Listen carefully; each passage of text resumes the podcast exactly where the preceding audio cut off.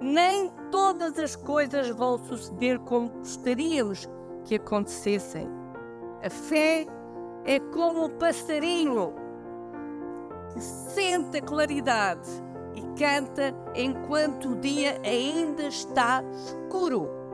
Jesus observa os idosos nos asilos, os jovens nos bares e compreende os seus diferentes medos e a sua angústia visceral que não tem coragem de partilhar com ninguém a morte e a vida. O amor de Cristo pelos seus filhos é tão forte quanto eterno. É o amor mais forte do que a morte.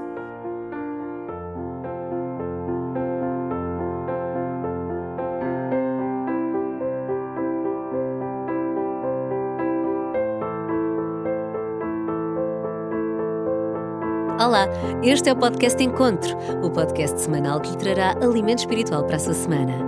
A mensagem de hoje tem como título A Cristo Eu Amo e é apresentada pela nossa irmã Guida Esteves.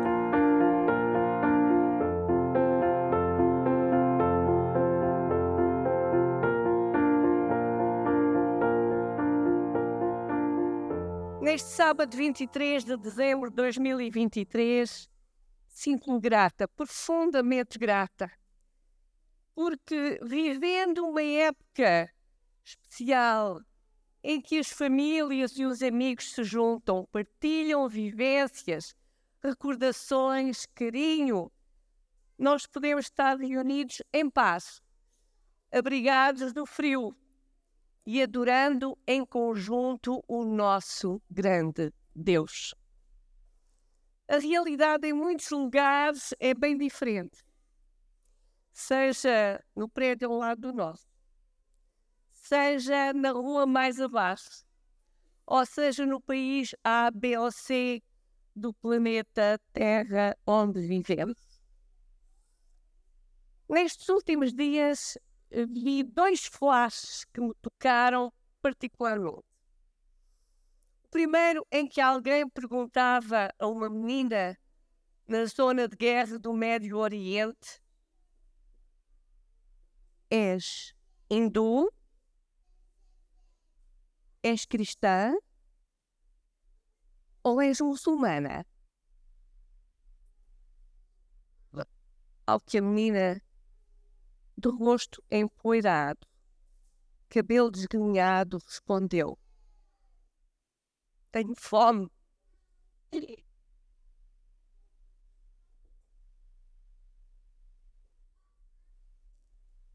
O segundo foi de uma outra menina, mais pequena, numa cama de hospital, agarrada a uma boneca, com o rosto ferido com cicatrizes e de uma forma muito clara e explícita, essa menina explicava que já tinha sido operada quatro vezes e que aquilo que ela mais desejava era juntar-se à sua família. Sonho irrealizável.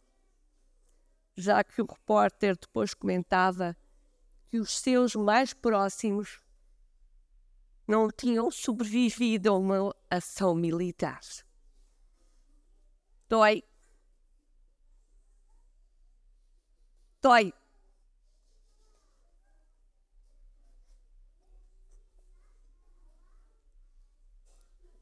E leva-nos a pensar: onde é que está Deus? Onde é que está Deus? Onde é que está, Senhor? Esta época de Natal, que o mundo cristão comemora o nascimento de Jesus. Eu ontem à noite ouvia uma música maravilhosa que a minha amada Nora me mandou. Que música! Que nós conhecemos muito bem aquele, aquele hino uh, Did You Know uh, Mary? Uh, um hino famoso. Mas era um conjunto de crianças a cantar. Um, e uh, numa das frases de ensino diz: será que Maria tinha a noção perfeita quando beijava o seu filho? Eu estava a beijar Deus.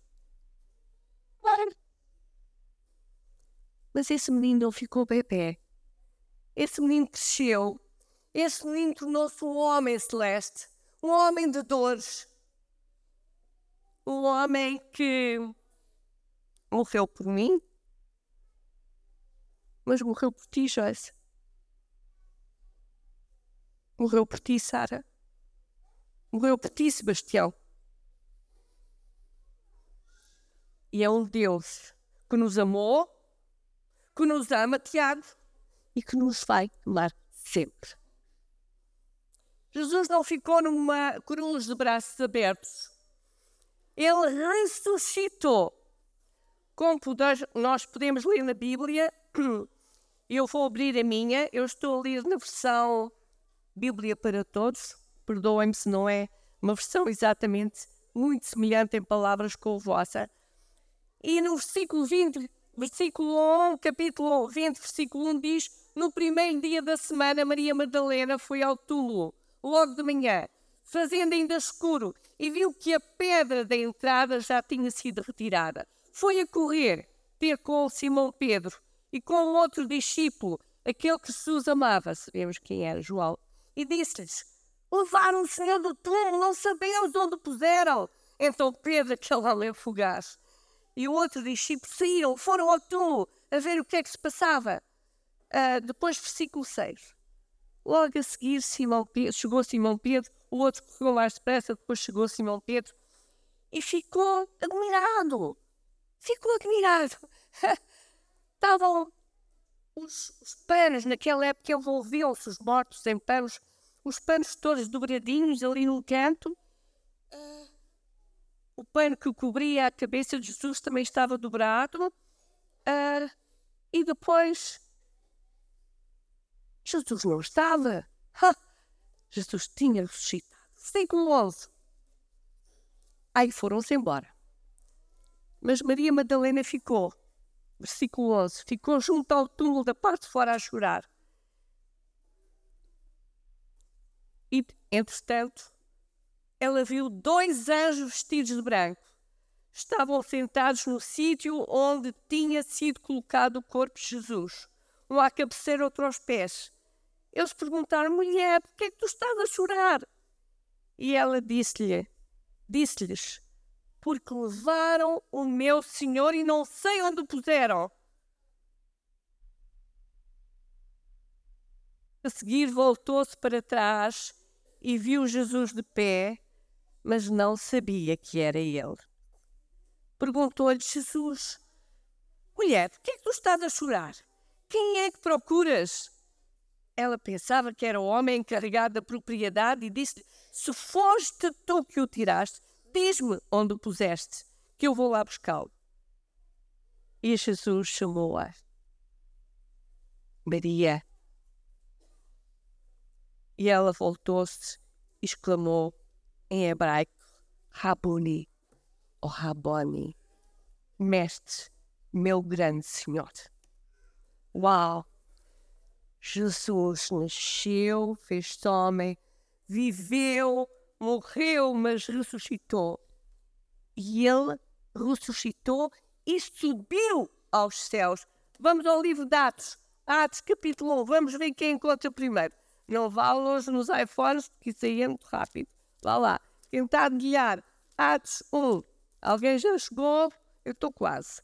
Atos capítulo 1, versículo 6 a 11. E diz: Uma vez, quando os apóstolos estavam reunidos com Jesus, perguntaram: Senhor, será agora que tu vais restaurar o reino para o povo de Israel? Jesus respondeu: Não vos é dado conhecer o tempo ou o dia que o Pai fixou com a sua autoridade, mas receberão poder ao descer sobre vós o Espírito Santo, Deus conosco hoje, e serão minhas testemunhas, tanto em Jerusalém como em toda a Judeia, Samaria, Portugal, Espanha, Bélgica, Finlândia, por aí fora, em todos os lugares. Depois de dizer isto, foi levar ao céu, à vista deles, e uma nuvem encobriu de modo que já não o viram mais. Estavam eles a olhar atentamente para o céu enquanto ele subia, quando subitamente apareceram junto deles dois homens, novamente dois homens vestidos de branco, e lhes disseram: Galileus, por que é que estão aí parados a olhar para o céu? Este mesmo Jesus que do vosso meio foi elevado ao céu, voltará da mesma maneira como para o céu o vistes ir. Ernesto Ferreira, um teólogo adventista português, pastor e escritor, que nos foi muito querido, escreveu o que podemos ler no seu livro Verdade Cristã. A palavra em geral usada para designar a segunda vinda é perúzia, que etimologicamente implica a ideia de presença, de chegada. A vinda de Jesus a esta terra já sob o esplendor e glória, como Rei dos Reis e Senhor dos Senhores. Eu creio, eu creio, com todo o meu ser, que um dia Ele vai voltar. Tudo o que vem escrito na palavra de Deus tem-se cumprido. O poder de Deus é inegável para quem o deseja ver, é só querer ver. Seja pelo exemplo de transformação numa pessoa, seja na vivência da fé, quando a dor chega e as nuvens negras nos solam. Tagore, seu nome Rabindranath Tagore, escritor de origem indiana, nasceu numa família abastada. Teve uma educação tradicional, estudou direito em Inglaterra, escreveu poemas, contos, romances, ensaios, ganhou um prémio Nobel em 1913. E da sua obra eu extraí um pensamento que gosto muito e que me tem feito muito bem ao longo da vida. A fé é como um passarinho que sente a claridade e canta enquanto o dia ainda está escuro. Fé é como um passarinho. Sente a claridade e canta enquanto o dia ainda está escuro. Ellen White, escritora cristã adventista do sétimo dia, mensageira do Senhor, escreveu: O amor de Cristo pelos seus filhos é tão forte quanto terno. É o amor mais forte do que a morte. É o amor mais verdadeiro do que o de uma mãe pelos seus filhos. Isto é um desafio. Porque o amor de uma mãe pode mudar. E o amor de Cristo é imutável. Não muda. O amor de Cristo. Se não vejamos, Romanos, capítulo 8. Romanos, capítulo 8. Romanos, estou quase lá. Capítulo 8, versículos 38 e 39. Com efeito, diz Paulo, eu tenho a certeza de que não há nada que nos possa separar do amor de Deus, nem a morte, nem a vida, nem os anjos, nem outras forças ou poderes espirituais, nem o presente, nem o futuro, nem as forças do alto, nem as do abismo. Não há nada nem ninguém que nos possa separar do amor de Deus que nos deu a conhecer por quem? Por quem? O que é que está na vossa Bíblia? Por nosso Senhor Jesus Cristo. Será que eu o aceito? Será que eu aceito? Aceito eu? Que grande presente de Natal! É esta noção de pertença, de abrigo, de um amor incondicional que é tão indispensável na nossa vida do dia a dia. Quando eu ouvia na passada quinta-feira aquele ato de loucura de um jovem de 24 anos em Praga que matou uma dezena e meia, pelo menos, de colegas, de funcionários, matou o seu pai e depois matou-se a si próprio. Eu pensava, Senhor, que pena. Que pena este jovem não te ter conhecido e não ser teu amigo, amigo íntimo. Que pena. Que pena. Quem sabe? Alguém nesta sala carrega um desespero, uma angústia, uma amargura, uma dor profunda que até se pode camuflar com um sorriso. Permitam-me que partilhe para vós uma pequena experiência que me veio parar à mão, uma história, uma pequena história que eu achei maravilhosa. Não fora entre uma avó e um neto. Avó diz, querido, por que é que às vezes o mar tem ondas? Oh, os peixes gostam de dançar, querido. Avó diz, por que é que às vezes o sol se esconde? Porque também gosta de brincar. Avó diz, por que é que às vezes as estrelas caem? Porque se calhar tropeçam, é de noite, está escuro. Avó diz: Por que é que às vezes falamos sozinhos?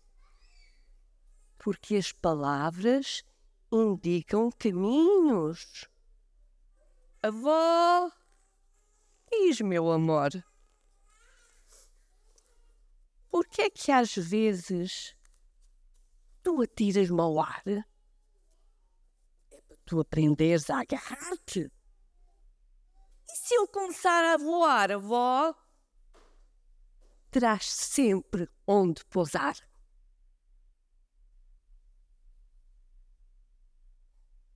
Maravilhosa certeza, Miriam. Ui, João. Maravilhosa certeza teremos sempre onde pousar. Sempre onde pousar. João 3,17 diz-nos isso. Porque Deus enviou o seu Filho ao mundo, não para que condenasse o mundo, mas para que o mundo fosse salvo por ele. Cristianismo é um modo de viver em paz, em amor, em alegria, em confiança, em esperança. Mas há uma escolha a fazer, como em tudo na vida. Tudo na vida tem uma escolha.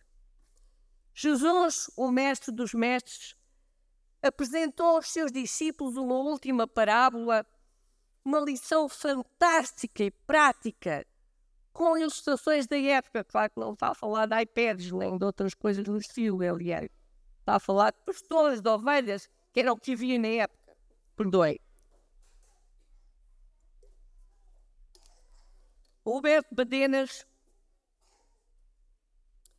um teólogo, professor e pastor adventista com muito estilo, escreveu que este texto que vamos ler a seguir, esta parábola, é, é mais uma alegoria, ou seja, são palavras e imagens que nos querem levar a, um, a uma conclusão além, final, que tem laivos de profecia projetada num futuro distante. E vamos a Mateus.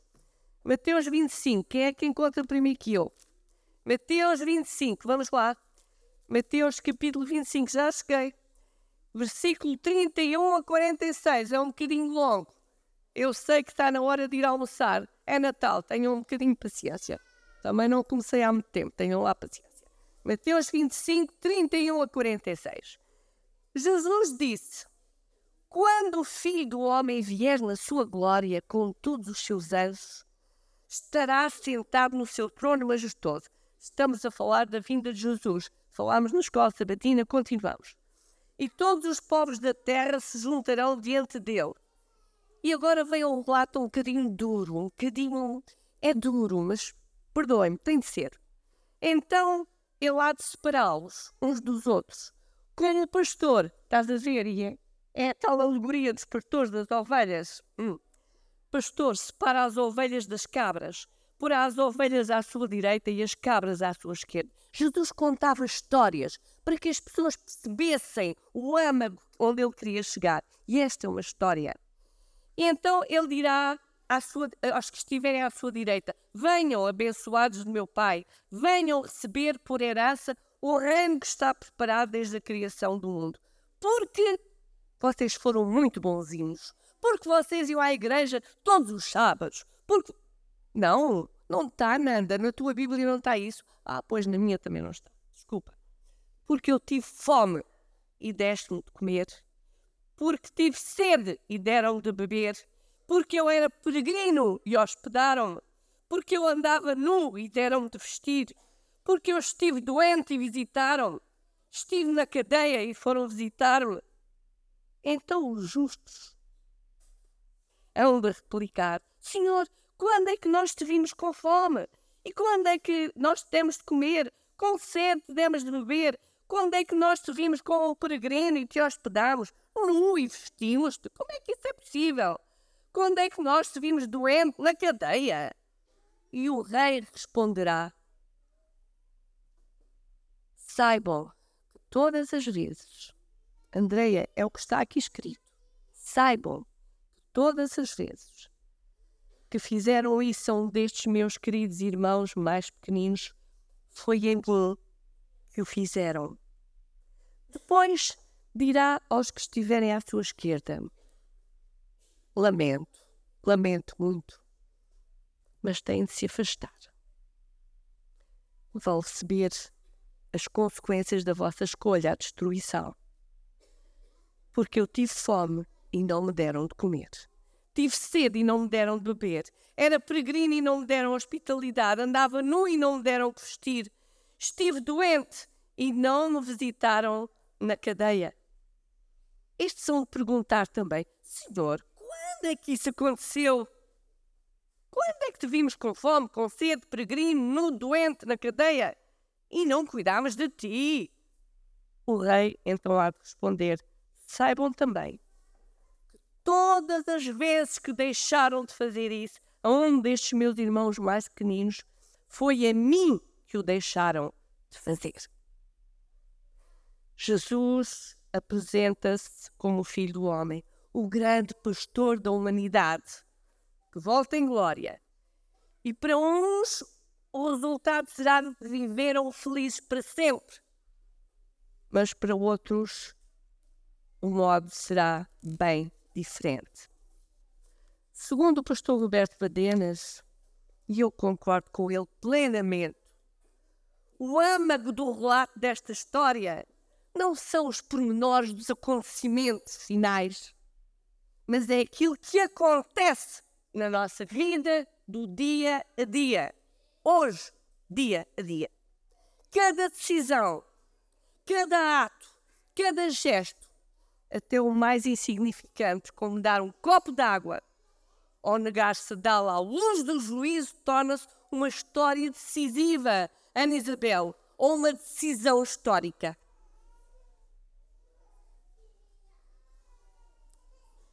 Sendo um relato duro, é, no entanto, muito importante percebermos que não é indiferente para Deus o sofrimento que nos rodeia, Carlos.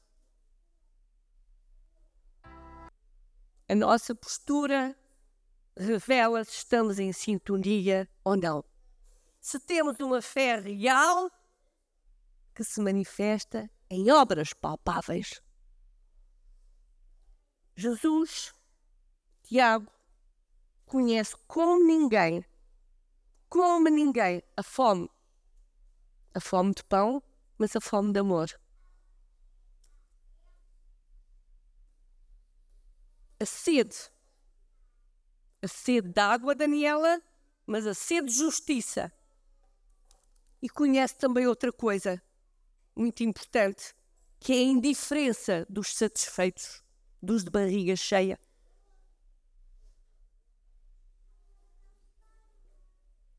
Ainda do pastor Roberto Padenas, Jesus vem até nós, meu querido Paulo Machado, vem até nós.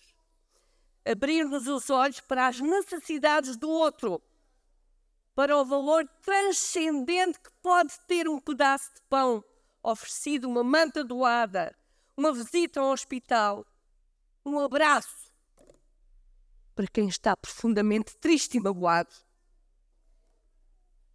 Ele segue nas ruas, abrindo passagem entre uma multidão de pessoas estressadas, apressadas, alienadas, incapazes de partilhar um momento de paz ou de se encontrarem sequer consigo mesmas. Jesus visita os doentes e os acidentados, Elsa, como o teu querido Jaime. Ele nos hospitais revê o diário clínico dos doentes, reanima as forças de quem lá trabalha e dá um, um, um de esperança aos que sabem que vão morrer. Jesus observa os idosos nos asilos, os jovens nos bares e compreende os seus diferentes medos e a sua angústia visceral que não tem coragem de partilhar com ninguém entre a morte e a vida.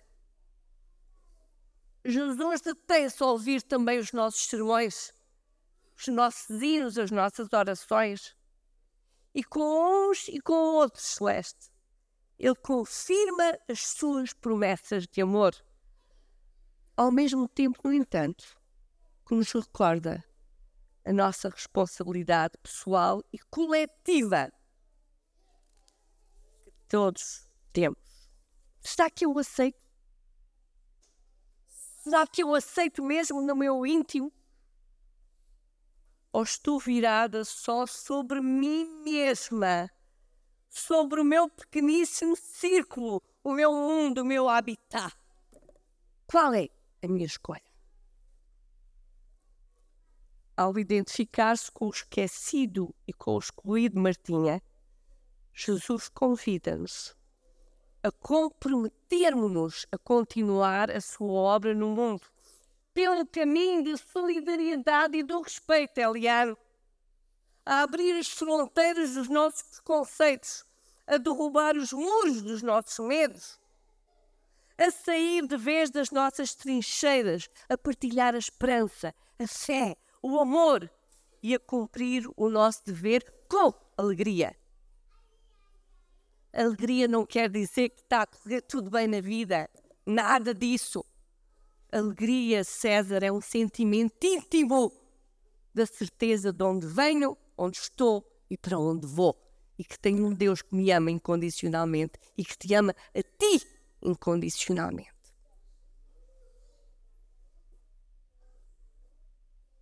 Em vez de uma pergunta piedosamente egocêntrica dos religiosos: que fazer para sermos salvos? Para quando o Senhor voltar, o Mestre prefere que perguntemos a nós mesmos que podemos fazer, entretanto, para ajudar a que mais alguém o conheça?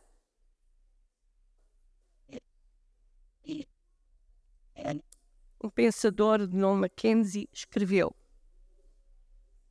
Ser cristão é ter uma mente através da qual Cristo pensa. É ter um coração rude, através do qual Cristo ama é ter uma voz luz, através da qual Cristo fala.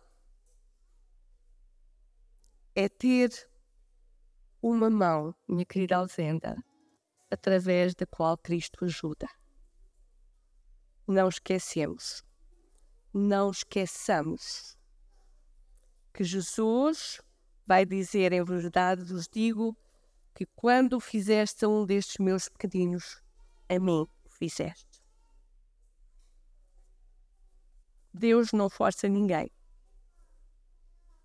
No final de tudo, só haverá dois grupos: aqueles que tenham dito a Deus, faça-se a tua vontade,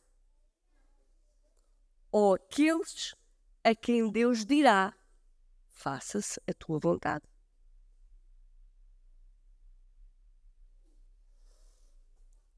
A fé que o Mestre nos quer ensinar é que também é expressa no texto lido imediatamente antes da exposição da palavra, e obrigada Inês, Gálatas 5, 6, um texto fabuloso, porque em Cristo Jesus nem circuncisão, nem circuncisão. Não são as, os modos, as coisas que têm virtude, mas é a fé que opera por amor. É a fé que opera por amor, Elia. A fé que opera por amor. Meus estimados, a vida é tão curta. Aproveitemos, quem sabe, este último Natal, não sabemos, para aplicar isto nas nossas vidas, refletindo-se nas nossas famílias. E amar com uma palavra de apreço, um ato de serviço, o salto de uma espiral destrutiva para um recomeço. Quem sabe?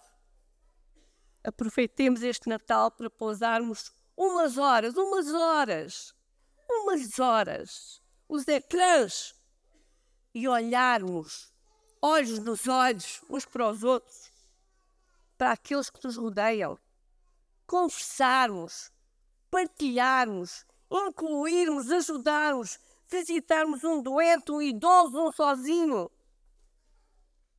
E eu termino com o último parágrafo da meditação de ontem, meditação diária. Há quem não goste, eu e Manuel somos uns fãs das meditações deste ano. Meditação de 22 de dezembro de 2023 do pastor Alberto Timo. Nós, seres humanos, tendemos a permitir que a ausência de uma bênção, a ausência não é de dez bênçãos, é de uma bênção esperada, ofusque todas as outras que recebemos de Deus diariamente. Devemos desenvolver um espírito de gratidão, mesmo sob as mais desafiadoras circunstâncias. Nem todas as coisas vão suceder como gostaríamos que acontecessem. Mas há duas bênçãos muito importantes, irmão Ronda. Duas bênçãos muito importantes que Deus concede aos seus filhos fiéis. Uma é a presença incondicional com eles, meu querido Felipe, durante a sua vida. E a outra é vida eterna no futuro vindouro. Louvemos, pois, ao Senhor. Feliz Natal.